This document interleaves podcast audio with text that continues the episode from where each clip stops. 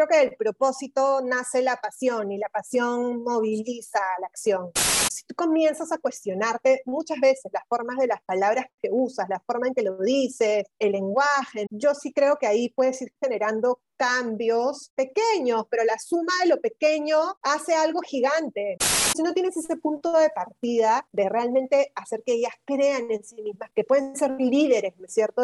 Y protagonistas de su propia vida, realmente es muy difícil que, que pueda generar cambios. Las mujeres estamos metidas en el mercado laboral, pero sin embargo seguimos asumiendo todas las otras responsabilidades también mayoritariamente de cuidado. Y ahí es donde hay gran parte del problema.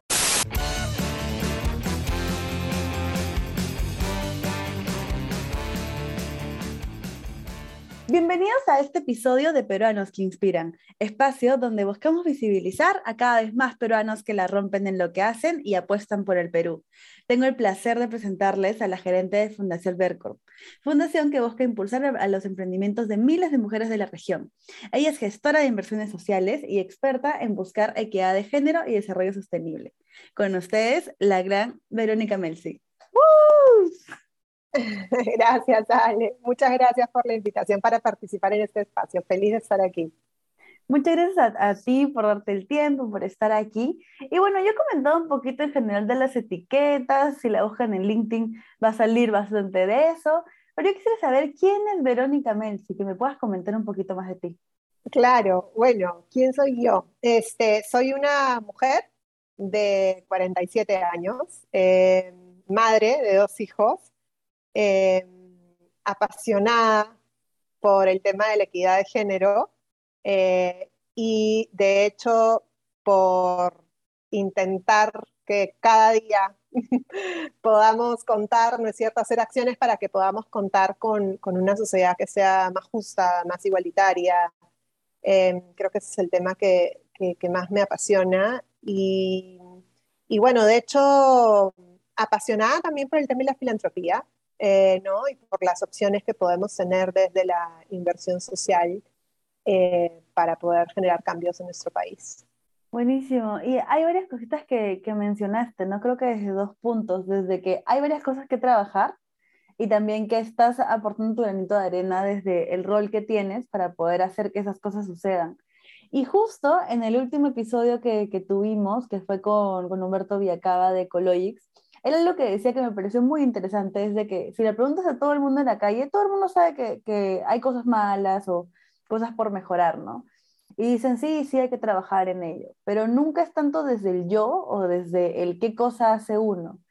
Y siento que también eso suele salir con muchas motivaciones ya así como a la interna o de la historia de, de cada uno. No sé si es que de repente, o sea, ¿de dónde salió ese espíritu social? Sí, eh, es bien interesante, ¿no? Porque creo que yo misma, digamos que a lo largo del tiempo, eh, me he ido preguntando de dónde apareció, ¿no? Este, este interés, digamos, por, por el servicio social, quizás, y, yo creo eh, que mucho tiene que ver con mi formación, lógicamente, ¿no? Yo estuve en un colegio católico, en un colegio que tenía una vocación de servicio social este, que nos enseñaban desde niñas.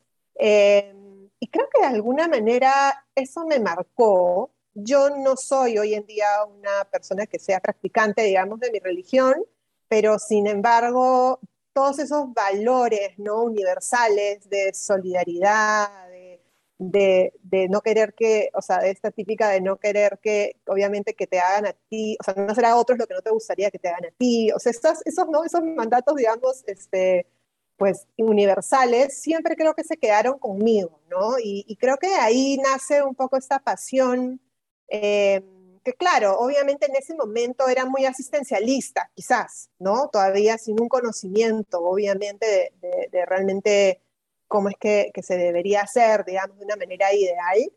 Eh, y ya cuando entro a la universidad es que me conecto mucho más con todo el tema de género, que siempre había despertado en mí pasiones, ¿no? O sea, siempre había generado una indignación.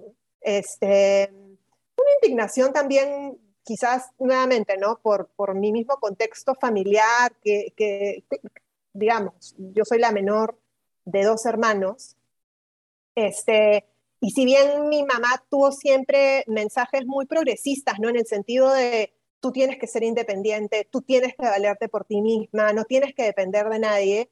Sin embargo, también tenía mensajes contradictorios con respecto a las tareas del hogar, por ejemplo, ¿no? O sea, a quién le tocaba levantar los platos de la mesa, a quién le tocaba hacer la cama, este, ¿no? Y las diferencias que había ahí. Entonces, y crecí pues con esa, con esa mezcla, digamos, en la cabeza y claro, me, habían cosas que me indignaban, pero tenía también ese mensaje progresista por el otro lado, ¿no? Y, y entonces recién cuando tú ya vas conociendo un poco más del tema, te das cuenta que en realidad esa es la realidad de las mujeres hoy en día, ¿no? Las mujeres ya no estamos lejos del mercado laboral, las mujeres estamos metidas en el mercado laboral, pero sin embargo seguimos asumiendo todas las otras responsabilidades también mayoritariamente de cuidado. Y ahí es donde realmente pues hay gran parte del problema, ¿no? Entonces, creo que, creo que es la suma de esas dos cosas, digamos, lo que fue marcando mi camino, ¿no? Hacia mi interés por lo social y luego por el, por el género, ¿no? Y me parece súper interesante lo que comentas, porque claro, estamos bastante metidas ya en el mundo laboral, pero aún sigue siendo complicado. Y de hecho, ahorita que contabas eso, yo me se me, se me venía a la mente de que yo comencé estudiando ingeniería y estuve ahí un par de años y me terminé cambiando de carrera, pero cuando estuve ahí, creo que como cualquier estudiante, comienza a ver, ¿no? ¿Qué, qué tipo de puestos hay en el mundo laboral, no sé qué. Pero investigando y todo, un secreto a voces era que varios de los puestos ingenieriles buscaban más un perfil de un hombre o algo masculino porque decían que podía soportar más ese, ese tipo de rubro. Y yo decía, no, pero ¿por qué decían? No, no, no, es que no es un tema de discriminación, pero es que como va a haber más con obreros o, va a estar más en planta, no es tanto como para una mujer. Y yo decía, pero ¿por qué no es tanto como para una mujer? Entonces era muy contradictorio porque claro, yo, yo entiendo que había esa dicotomía en su cabeza de, no, no estoy, no estoy siendo, no estoy discriminando por género, pero sí prefiero que de repente sea un género masculino, nos íbamos a hablar de temas de ingeniería. Entonces, eso, como eso, hay varias cosas. Y ahí yo, yo sé que has visto varios de este tipo de casos y por eso quisiera que me comentes qué brechas crees que existen en el mundo laboral en general sobre el tema de género acá en el país. Uy, sí, no, existen todavía muchísimas, ¿no? Yo creo que muchos estereotipos que además es bien interesante lo que tú me dices, Ale, porque claro, es gracioso que te digan, no es discriminación, pero, ¿no?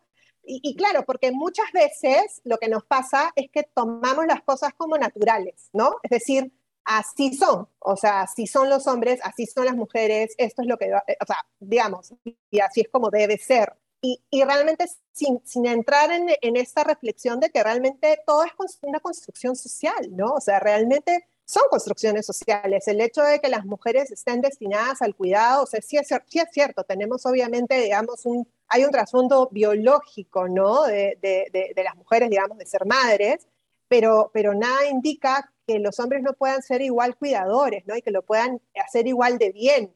¿No? Pero nuevamente, todas son construcciones sociales y construcciones sociales que obviamente son muy complejas, digamos, de modificar, ¿no? Y entonces creo que finalmente eso es lo que está en el trasfondo de todavía muchas brechas que tenemos, ¿no? Brechas, por ejemplo, en el tema de la ciencia, ¿no? De, que las mismas chicas se animen, por ejemplo, a estudiar carreras de ciencia, de que pierdan ese miedo, de que pierdan el miedo de que las mujeres no son buenas en matemáticas, por ejemplo, ¿no? O que no son buenas en números, ¿no? Que los mejores son los niños, por ejemplo.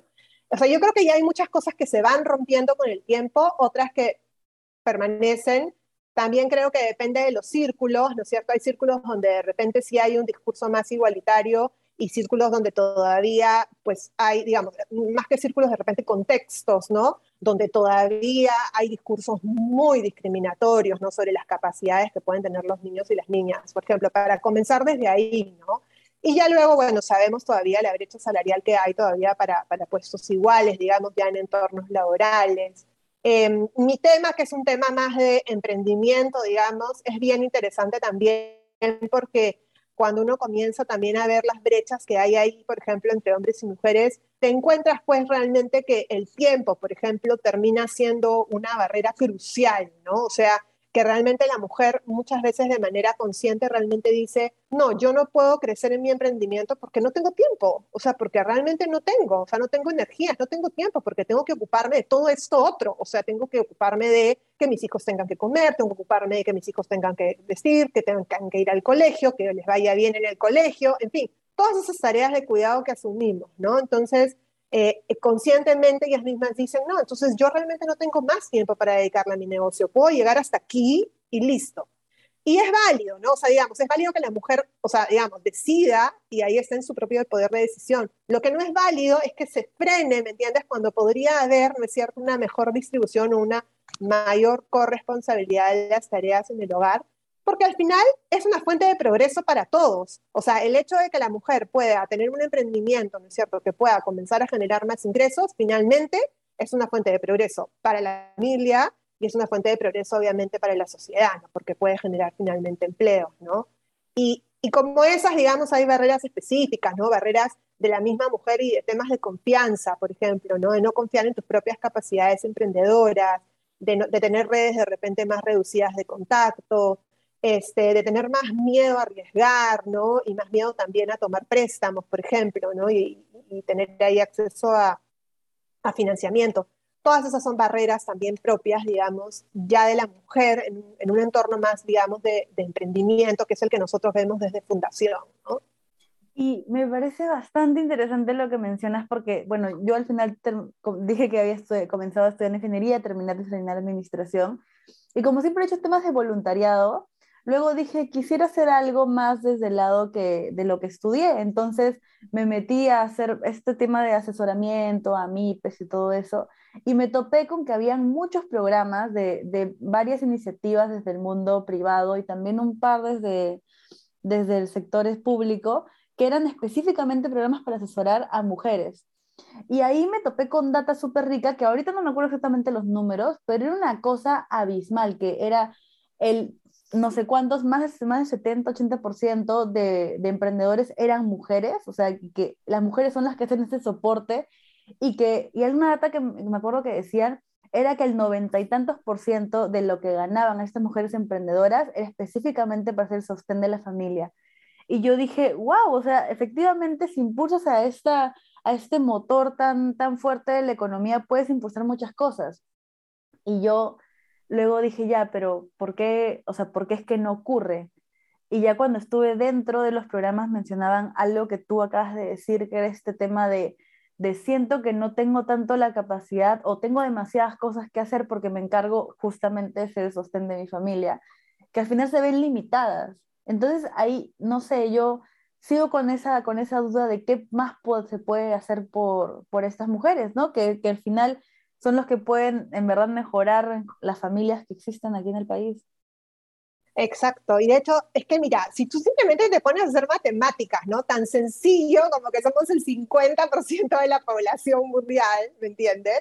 Y tenemos hoy, antes de la pandemia, ya la participación de la mujer en el mercado este, laboral, digamos, era de 5, o sea, de cada 10 mujeres, 5 participaban, nada más, ¿no? Mientras que más o menos tienes un 80% de los hombres, ¿no? Que estaban ahí. Entonces, solamente en esa participación, digamos, en una mayor participación de la mujer simplemente en la generación de ingresos o en una actividad productiva, tienes ahí obviamente una mayor generación, ¿no es cierto? Y crecimiento del PBI, digamos, a nivel regional, a nivel nacional, simplemente por matemáticas simples, ¿no? Pero efectivamente hay, de hecho, muchísimos estudios que lo que hacen es vinculan estos ingresos que genera la mujer con la reducción de brechas sociales. Porque efectivamente la mujer lo que gana normalmente lo suele invertir en mayor salud, o sea, mejor salud, mayor educación de los hijos. Entonces, naturalmente, diga, no sé si naturalmente, pero como una consecuencia, digamos, que se da, es que la mujer que genera mayores ingresos efectivamente reduce brechas, ¿no? Reduce brechas sociales al interior de su familia. Entonces, hay efectivamente un business case interesantísimo, digamos, súper potente de por qué invertir en la mujer.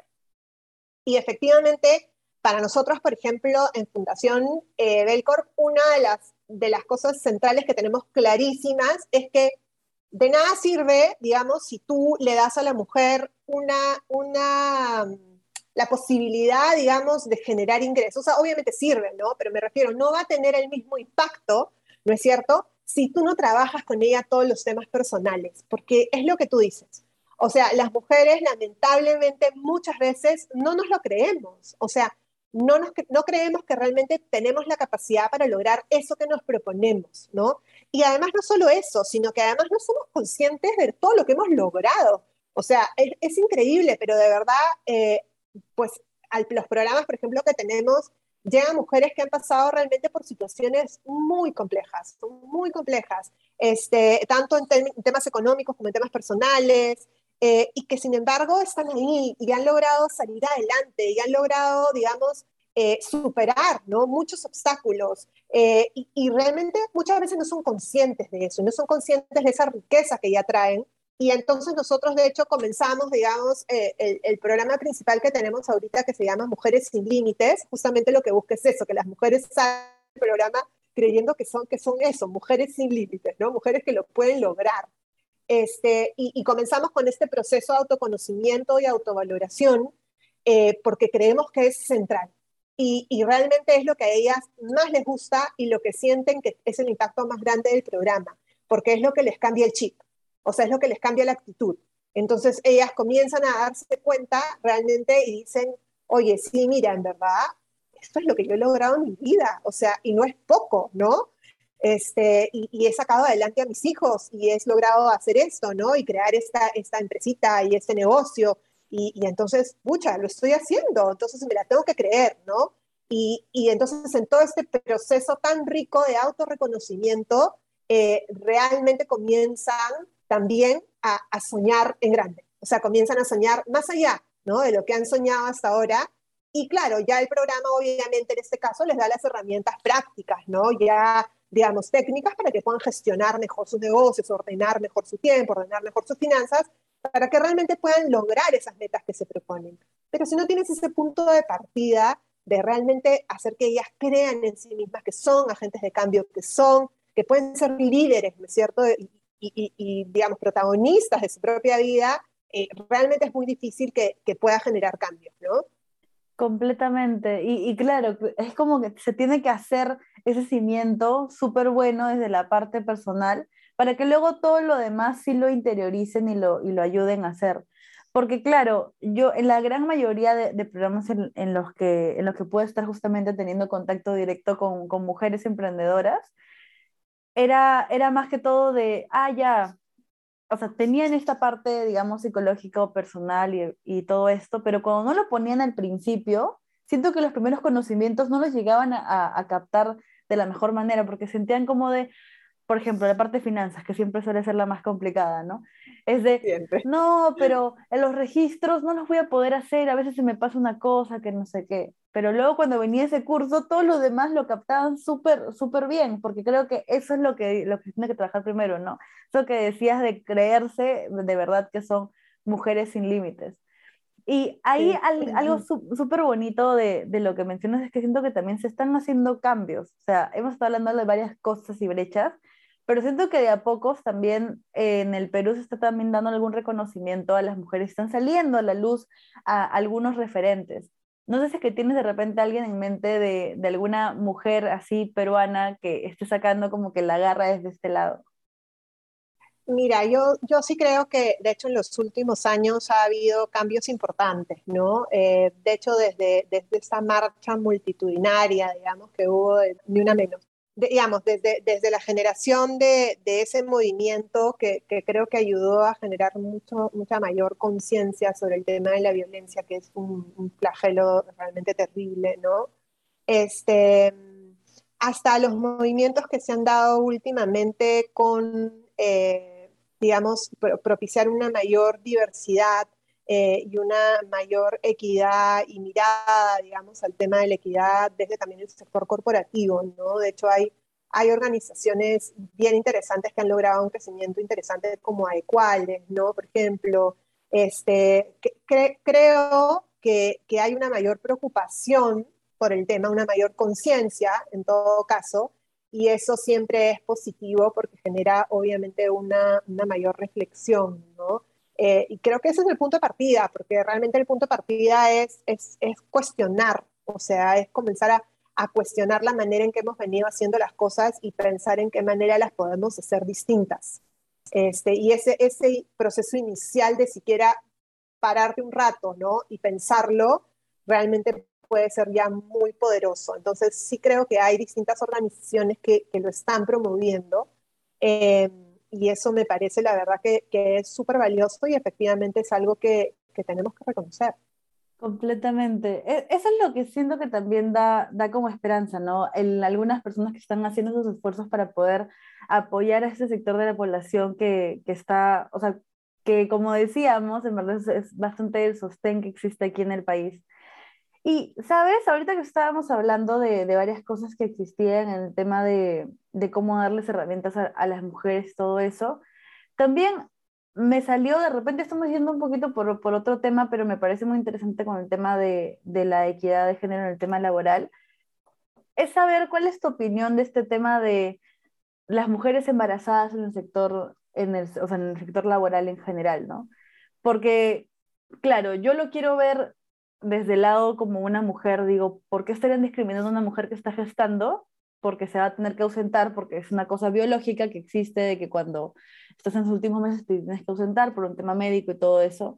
Pero también queriendo, queriendo pensarlo como empresa, digamos, fríamente, digo, mmm, claro, pero voy a tener que pagarle y no vas a estar trabajando.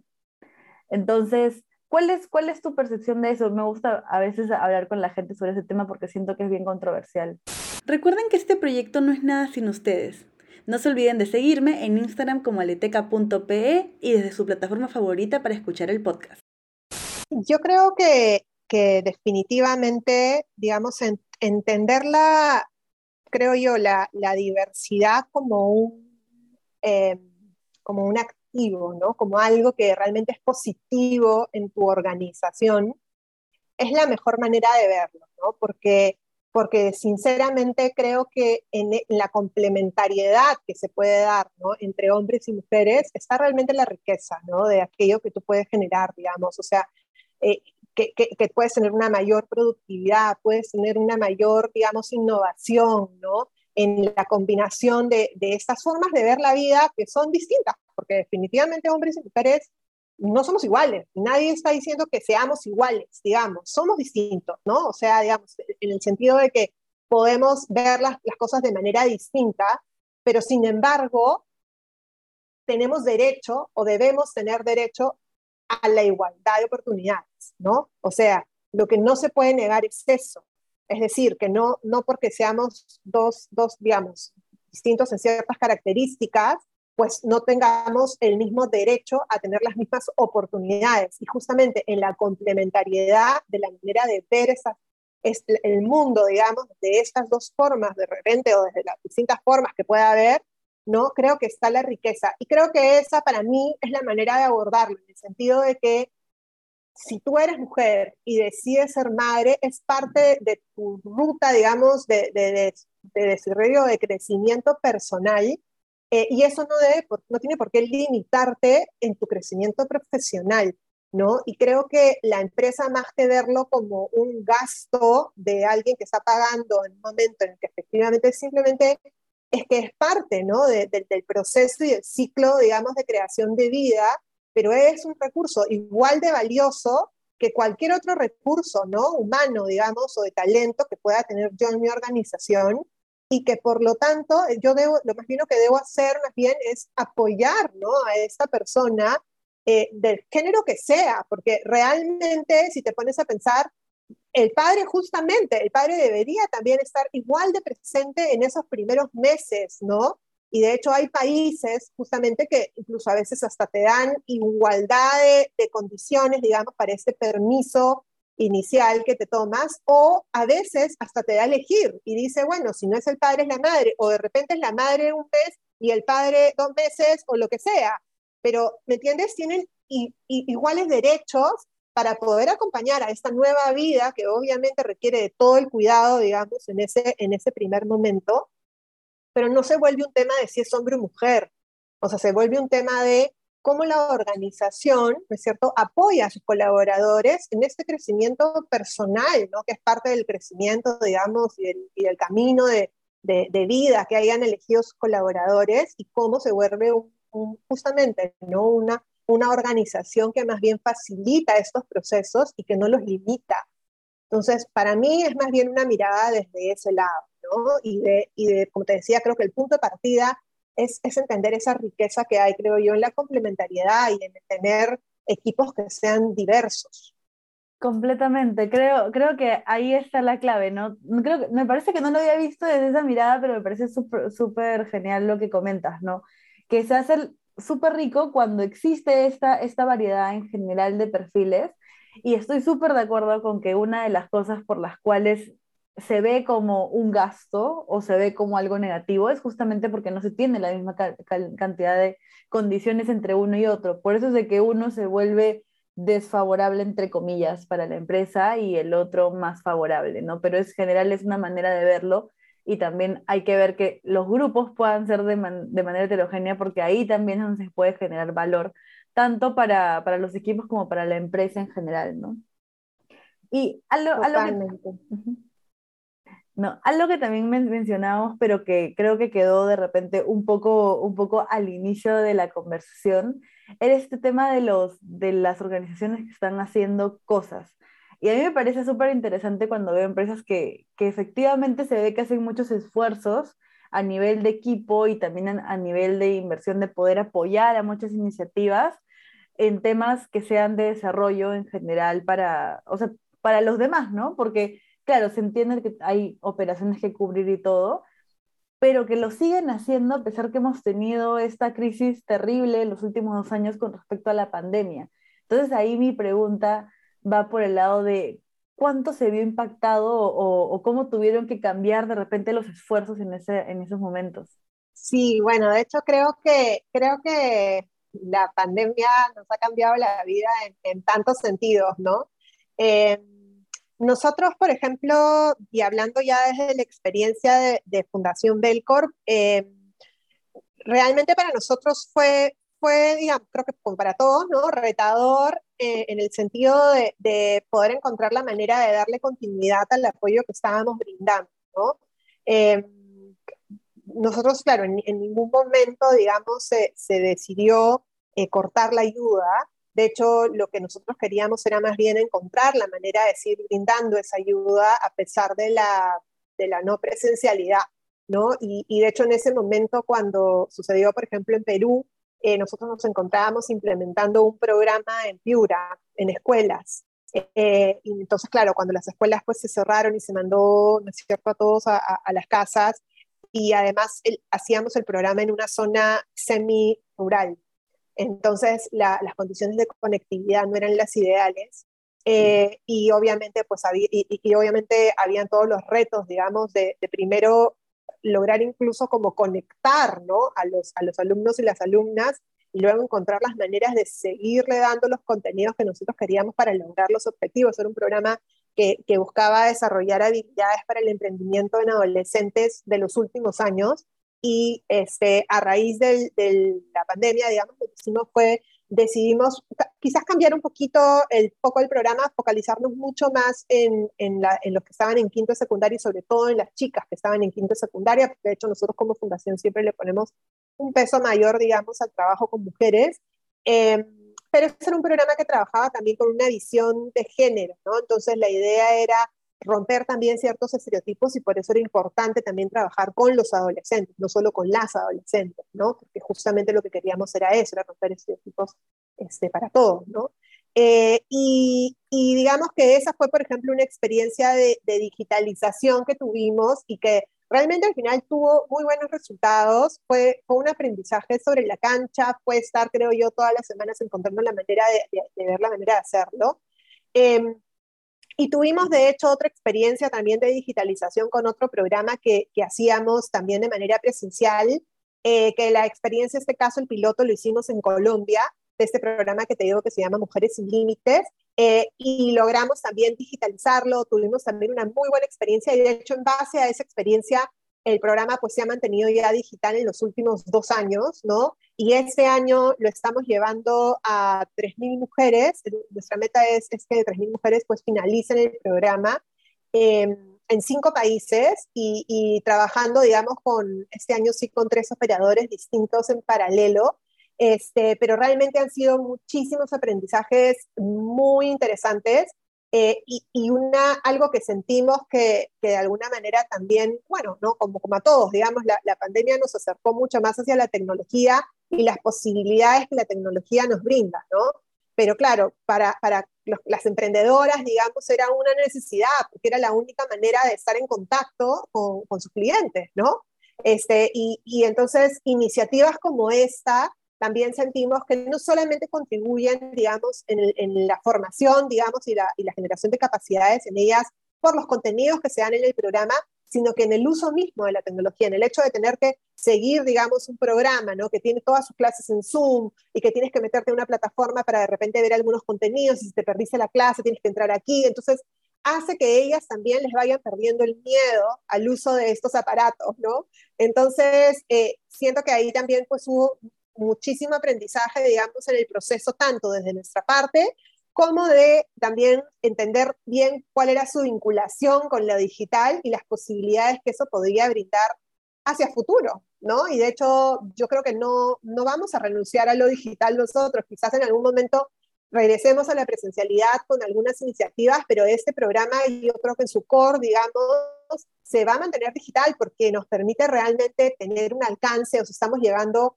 hoy en día pues a mujeres de todos los rincones del país y es maravilloso, ¿no? Poder llegar desde Guanu, Guayacucho, Puno, o sea, Piura, Moquegua, a todos lados, ¿no? Entonces, este, el poder tener, a, a, el poder llegar, digamos, tener ese alcance, realmente es una riqueza, pues, maravillosa, ¿no? Entonces, pero, pero creo que eso fue, ¿no? Creo que es, eh, fue un aprendizaje, una maestría así veloz de, de nuevas formas de hacer las cosas de, de nuevas formas de, de, encarar, digamos, la, la, realidad y sobre todo entender además que, que finalmente los cambios se podían dar y se seguían dando de manera muy rápida, ¿no? Porque tú no tenías certeza de nada. O sea, no sabías realmente en qué momentos, si se iba a regresar o no se iba a regresar a la presencialidad. Y entonces es ir planificando sobre la marcha, ser muy ágil en las decisiones, ir aprendiendo, ¿no? Y, y, iterando, ¿no? E ir incorporando esos aprendizajes nuevamente en, en, en, lo, que se, en lo que se va haciendo. Eh, entonces creo que en ese proceso, es, creo que eso fue lo rico, ¿no? Para nosotros como, como organización de ese proceso. Y saben, me, hubiese, me encantaría que hubiesen podido ver la cara que tenía Verónica mientras hablaba, porque la hablaba con una efusividad, sobre todo cuando decía, estamos aquí en Piura y no sé qué, y no sé qué, y en todas las provincias.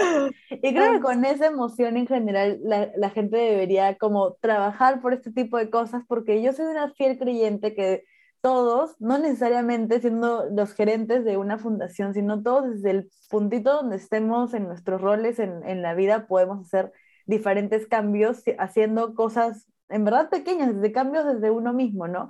Intentando simplemente informarse, hacer un poquito, algo un poquito mejor cada día. Totalmente, Ale. Y además, escúchame, yo te digo, en, en, en, el tema de equidad de género, además, este, bueno, yo sí me emociono, me emociono cuando hablo de estos temas, y cuando hablo de mi trabajo. Sí tengo la suerte, en verdad, ¿no? De trabajar en algo que me apasiona, es una bendición. Este, pero no, lo que te iba a decir es que de hecho sí, o sea, yo creo que, por ejemplo, en el tema de equidad de género, o sea, creo que es evidente que el cambio lo tiene que generar cada uno, ¿no? Desde, desde tu rol como, como, como individuo, o sea, en realidad en el, en el rol que estés, ¿no? En el rol de, de trabajador, trabajador, en el rol de madre, de padre, en el rol de hijo, hija, es decir, en, en todos los roles, de estudiante, de profesor, o sea, realmente en, tenemos una gran cantidad de, de, sesgos inconscientes, ¿no? Que van guiando nuestra vida y que nos van haciendo pensar que las cosas deben ser de cierta manera. Y, y, y, estos cuestionamientos, como te decía, ¿no? De, de, de, entender que, oye, pero no tiene que ser así, ¿no? ¿Te has puesto a pensar alguna vez que las cosas pueden ser distintas, que son distintas, que de repente tú lo estás viendo así, pero realmente podría ser de otra manera, ¿no?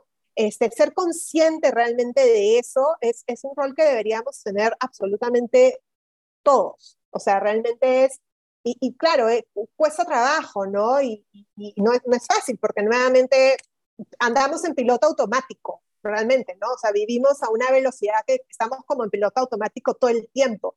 Pero si tú comienzas a cuestionarte muchas veces las formas de las, las palabras que usas, la forma en que lo dices, este, el lenguaje, ¿no? Yo sí creo que ahí puedes ir generando cambios pequeños, pero la suma de lo pequeño hace algo gigante, ¿no? Entonces, este, yo, yo siempre pienso, de alguna manera, pues, no sé, tengo la bendición de tener dos niños, ¿no? Dos, dos, dos hijos hombres.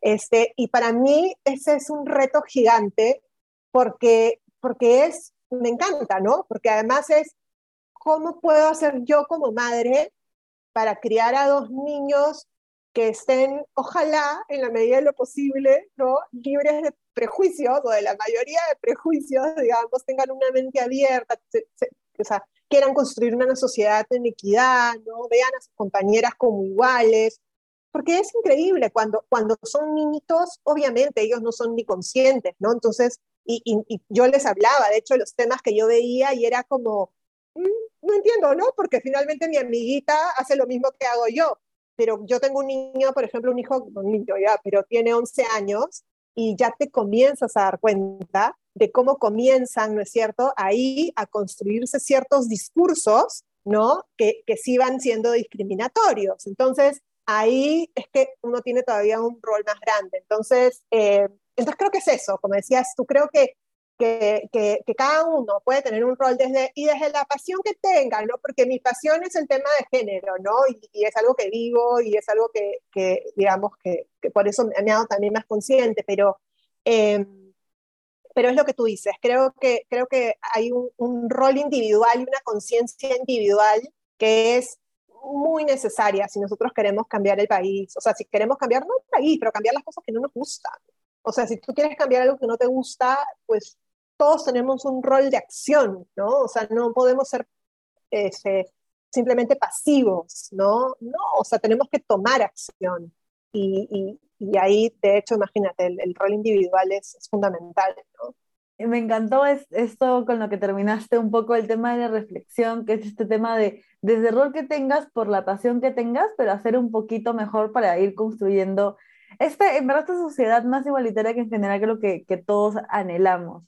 Y me encanta porque, bueno, esto está siendo súper bueno como para ir a esta, a esta parte ya de cierre, digamos, de este espacio, esta conversación súper rica.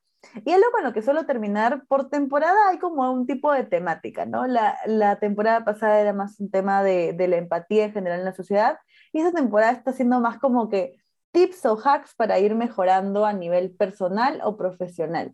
Entonces aquí la, la pregunta es, si nos quiere, o sea, ¿qué tip o qué hack nos quisieras regalar? Para darte unos ejemplos, nos han dado algunos tips de, de temas de organización, preguntas poderosas, también han dicho las personas por, por acá, o simplemente algunas cosas que hacen por la mañana que los ayudan a, a, hacer mejor las cosas, ¿no? Durante el día. Así que, ¿qué, cosa que nos quisieras regalar en este episodio? Buenísimo. A ver, déjame pensar. Yo creería, no sé, para, para mí, em, creo que algo súper poderoso es el preguntarte para qué, ¿no? O sea, el, el, para qué estoy haciendo esto que hago, ¿no? Este, y, encontrar ese propósito que está detrás, ¿no? Creo que, creo que del propósito nace la pasión y la pasión moviliza la acción. Entonces, eh, creo que encontrar eso que, que, a ti te mueve, que a ti hace que, que, en verdad te quieras levantar en las mañanas, ¿no? Los lunes que son tan pesados, ¿no? Y digas, bueno, quiero comenzar esta semana porque realmente tengo esto, ¿no? Esta aspiración, digamos, ¿no? Y que sea una aspiración tuya, además, o sea, que no sea la aspiración del otro, ¿no? Que, que, porque eso de conectar su propósito personal con el propósito de lo que tú hagas, digamos, en términos laborales, creo que es fundamental, porque finalmente vas a asegurarte de que vas a ser una persona que, es, que está siendo, digamos, este, que, que, se siente feliz, ¿no? Haciendo lo que está haciendo, digamos, o contento, que siente que estás contribuyendo a ese para qué, ¿no? Entonces, yo diría que eso, porque realmente es algo, yo sé que suena a veces muy difícil, ¿no? Y, y, y de hecho pensar en, en pucha, ¿cuál es ese propósito realmente que yo tengo? Puede ser, puede sonar como algo muy abstracto, pero siento también que si uno tiene un proceso de, reflexión y, de, y se da esos momentos de introspección, creo que realmente lo va a encontrar, porque siempre todos en el fondo sabemos qué es lo que nos moviliza, ¿no? Y es, es de repente cuestión de, eso, de ponerlo en blanco y negro y de tener también la valentía, ¿no? De decir, bueno, a mí esto es lo que me moviliza y esto es lo que, es lo que me gustaría estar haciendo, ¿no? Entonces creo que, creo que un poco eso, quizás. Me parece buenísimo y me encantó la frase que dijiste, que era del propósito nace la pasión y de la pasión nace la acción. Creo que es un súper buen mensaje de cierre. En verdad te quiero agradecer un montón por todo, por el tiempo que te has dado, por la reflexión y la apertura en todo lo que nos has comentado. También agradecer a las personas que nos han escuchado hasta este momento y que están en este episodio que en verdad ha tenido un poquito de todo, me ha parecido genial. Yo solamente te doy el pase, Verónica, para alguna reflexión final o lo que quisieras comentarnos. Y si por ahí hay alguna iniciativa que quisieras que sigamos en alguna red social, también nos la comentas. Ay, buenísimo. Gracias, Ale, de verdad, por este espacio. Me ha encantado. A mí, la verdad, que me encanta hablar. O sea, que si me dan cuenta, me emociono. Pero no, mil gracias por el espacio. Ha estado súper rico. Este, yo en realidad sí quiero invitarlos a, a seguir este, seguirnos hecho en las redes de Fundación Delcorp y sobre todo porque estamos lanzando una nueva convocatoria para nuestro programa Mujeres sin Límites eh, justo ahora, a finales de mayo. Es un programa para mujeres emprendedoras, eh, de hecho, eh, digamos, que tengan ya un negocio, ¿no? Que quieran hacerlo crecer, que, que realmente de repente sientan que les faltan ciertas herramientas. Es un programa que lo hacemos de la mano con universidades realmente súper buenas en la región. En Colombia lo estamos haciendo, bueno, Colombia, Perú y Bolivia con la Universidad del Rosario. Este, por ejemplo, es una de las mejores universidades de Colombia. Entonces, nada, síganos y pasen la voz y a ver que se animen ahí a postular, porque realmente lo que queremos es eso, es ir sumando este, cada vez, ¿no es cierto?, a más mujeres que realmente puedan a través del emprendimiento, pues lograr, como te decía, esas metas que se proponen. Muchas gracias por esta reflexión. Esto es todo por el episodio de hoy. Nos estaremos viendo en una siguiente semana. No se olviden de seguir, ya saben, a las redes de Fundación Belcorp y también a mí como aleteca.pe en Instagram y las plataformas, todas las de podcast, está como Peruanos que Inspiran. Los quiero agradecer por, les quiero agradecer por haber escuchado todo este episodio y nos estamos viendo la próxima semana. Espera, espera, espera. Por favor, no te vayas sin antes darle seguir en Instagram a aleteca.pe, suscribirte a mi canal de YouTube como Alexandra Linian y seguirme en las diferentes plataformas de podcast como Spotify, Apple Podcast, Google Podcast como Peruanos que Inspiran. Muchas gracias.